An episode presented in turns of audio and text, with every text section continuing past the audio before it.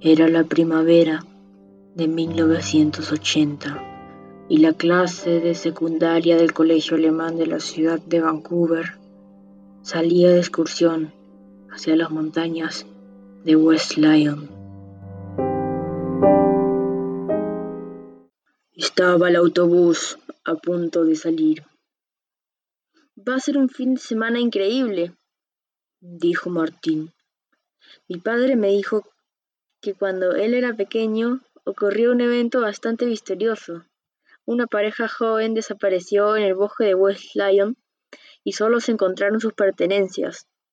Ellos nunca aparecieron, dijo Carlos. Ja, ja, ja, tu padre siempre te mete miedo. Quizá por eso eres tan miedosito. Corran, corran, chicos, que el autobús ya va a cerrar las puertas, dijo Martín.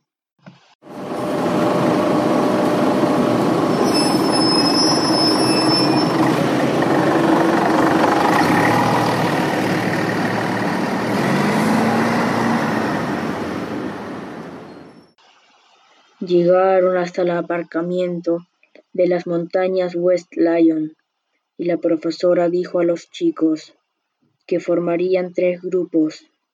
Dos se quedarían en el campamento base, pero como no había sitio para todos, tres se quedarían en el campamento alto y tendrían que subir un poco más arriba. Pablo, Martín y Carlos fueron los tres elegidos. No se preocupen chicos, solo tendrán que caminar un poquito una hora más o menos.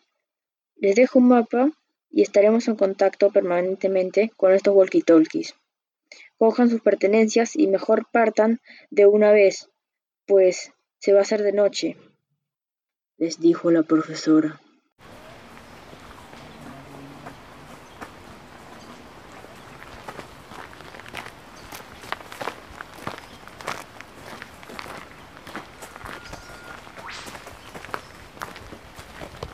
El bosque se veía tenebroso, bastante oscuro, pues no había luna, y un viento fuerte balanceaba los árboles con fuerza, y un sonido estremecedor. ¿No les parece arriesgado que la profesora nos haya dejado a los tres solos nada más? dijo Carlos con voz temblorosa. Carlos, tú con tus miedos nuevamente. ¿Ahora qué? ¿Nos vas a sacar la historia de tu padre? Ten un poco de confianza y camina. Nada nos puede pasar, dijo Pablo. Por favor, al menos puedes probar si el walkie-talkie funciona, insistió Carlos. Aló, aló, profesora, ¿sí? Ya ves, funciona perfectamente, dijo Martín. Había pasado más de una hora y aún no llegaban al campamento. Mira allí, hay dos personas, vamos a preguntarles, dijo Carlos. Una pareja de franceses les dijeron que se habían equivocado y además les dieron instrucciones de cómo llegar. También les indicaron que debían darse prisa, pues ya estaba oscureciendo.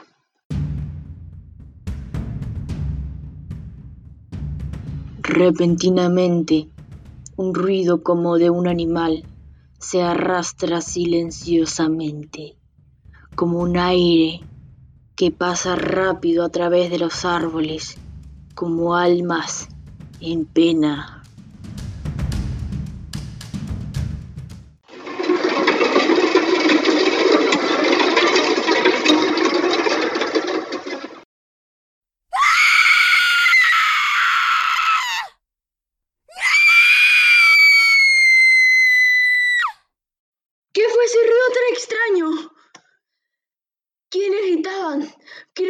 Franceses. Por allí, corramos, ayudarles, dijo Carlos con angustia.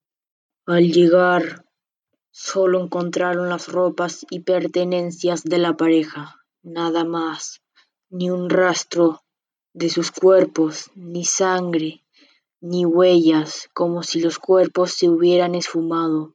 Como el caso que me contó mi padre, dijo Carlos temblando. Rápido, vayamos al campamento y ahí llamemos a la profesora y hay que contarle lo sucedido, apuntó Pablo con firmeza. Los tres amigos, asustados, lograron llegar al campamento alto. Allí habían otras personas desconocidas, también acampadas, y se sintieron más seguros y tranquilos. Llamaron a la profesora por el walkie-talkie y no les dio mucha importancia a lo sucedido con la desaparición de los franceses. Más bien les dio instrucciones de las actividades del día siguiente. Se encontrarían en el lago Grande, que estaba a unos dos kilómetros de allí. A la mañana siguiente partieron temprano hacia el lago. El día había amanecido con una calma silenciosa. Había un poco de niebla. Se podía ver el lago a lo lejos. Los tres chicos caminaban asustados. No se habían recuperado de las experiencias de los franceses.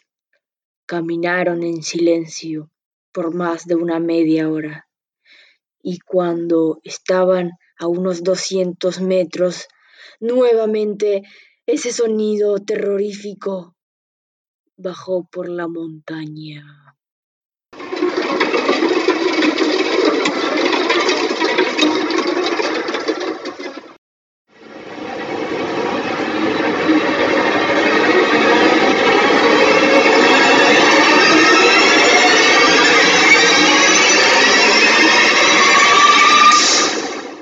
Los chicos corrieron agitados, con pánico en sus caras.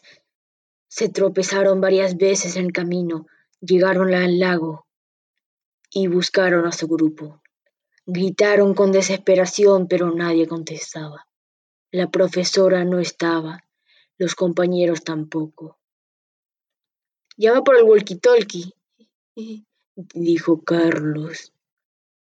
Por allí suena el otro, llegaron a un pastizal.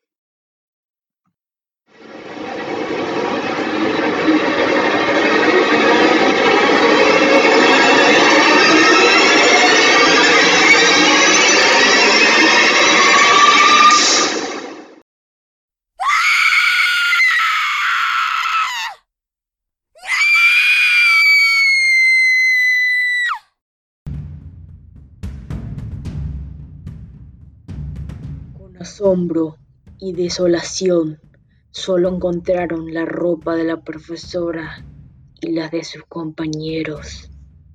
Nada más, ni un rastro de sus amigos, ni de sangre, nada.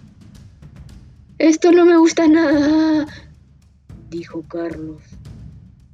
Corrieron despavoridos con todas sus fuerzas y no pararon hasta llegar al aparcamiento